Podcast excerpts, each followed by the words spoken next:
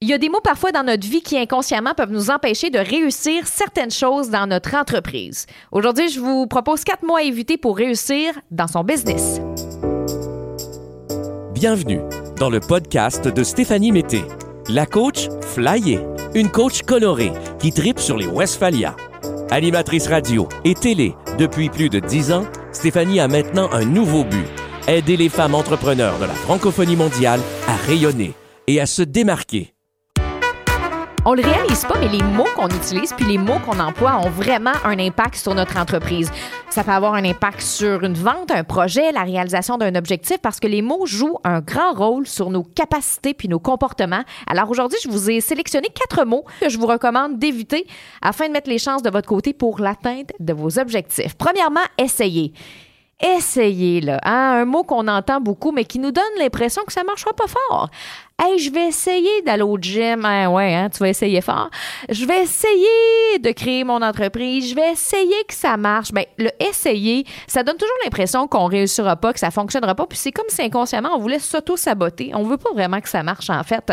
Donc, au lieu de dire je vais essayer, qui laisse comme interprétation que, ben, il y a une chance que ça marche pas, dites à la place, je vais faire de mon possible pour que ça fonctionne. Je vais faire de mon mieux. Je vais le faire. Donc, je vais la faire, ma vente. Je vais le faire, mon appel. Je vais y aller au gym au lieu de dire je vais essayer de vendre, je vais essayer. Vous voyez un peu l'impact que ça crée quand on dit le mot essayer versus le mot je vais le faire. Ensuite, il y a le deuxième mot qui est mais. J'aimerais bien ça, moi, faire du contenu pour mes réseaux sociaux, mais j'ai pas le temps. J'aimerais bien ça me lancer en affaires, mais c'est pas un bon moment. J'aimerais bien s'engager une adjointe, mais j'ai pas d'argent.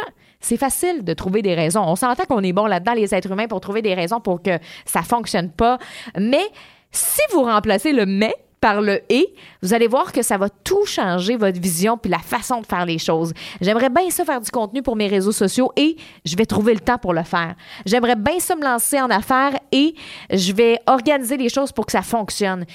J'aimerais ça engager une adjointe virtuelle et je vais trouver l'argent pour pouvoir engager quelqu'un. Donc, au lieu du mais, remplacé par le et, comme ça, ça va, vous ça va vous inciter à trouver des solutions à la place. Troisième mot à éviter, bien sûr, c'est impossible.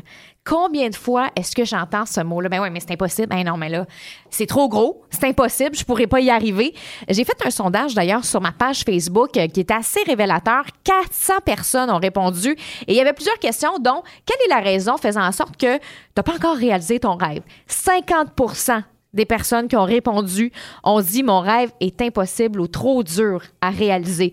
Imagine le poids que ça crée à l'intérieur de nous quand on se dit ah, c'est impossible j'y arriverai pas, c'est trop gros. Ça nous donne pas vraiment envie de le réaliser parce qu'on s'imagine qu'une montagne vraiment grosse à monter, puis on se dit, ben non, j'arriverai jamais en haut de la montagne.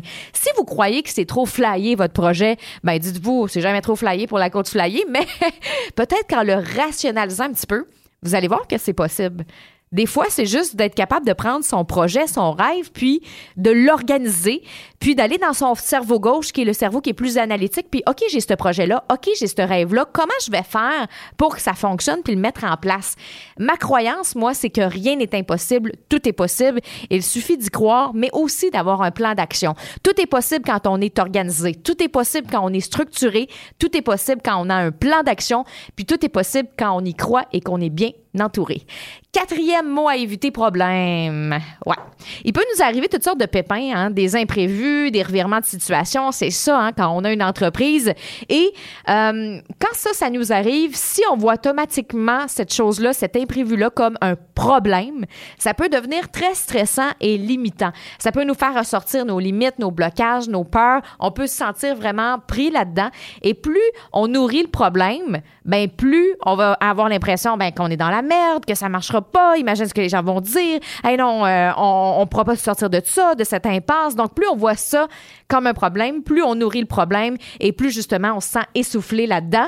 Et euh, plus on voit ça comme une solution, ben plus là, ben, on laisse de l'espace dans notre cerveau pour créer des choses différentes, pour apporter euh, des solutions, pour changer d'angle. Donc, au lieu de voir les choses comme un problème, trouver des solutions à ce qui vient de se passer. Donc, utilisez le mot solution au lieu du mot problème et écrivez une liste de solutions au lieu d'énumérer tous les problèmes et les conséquences euh, que euh, ça peut avoir. Alors, les quatre mots à éviter aujourd'hui, je vous les répète.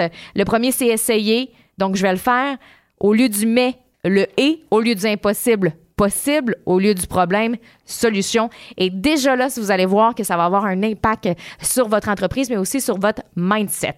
Alors, c'est un plaisir d'être avec vous aujourd'hui. Euh, si vous n'êtes pas abonné à ma communauté des créatifs flyés sur Facebook, je vous invite à le faire. Je vous invite aussi à mettre un 5 étoiles sur ce podcast. Ça permet de le faire connaître, évidemment. Et nous, on se retrouve pour un prochain épisode. Ça me fait plaisir d'être avec vous. Stéphanie Mété qui vous salue.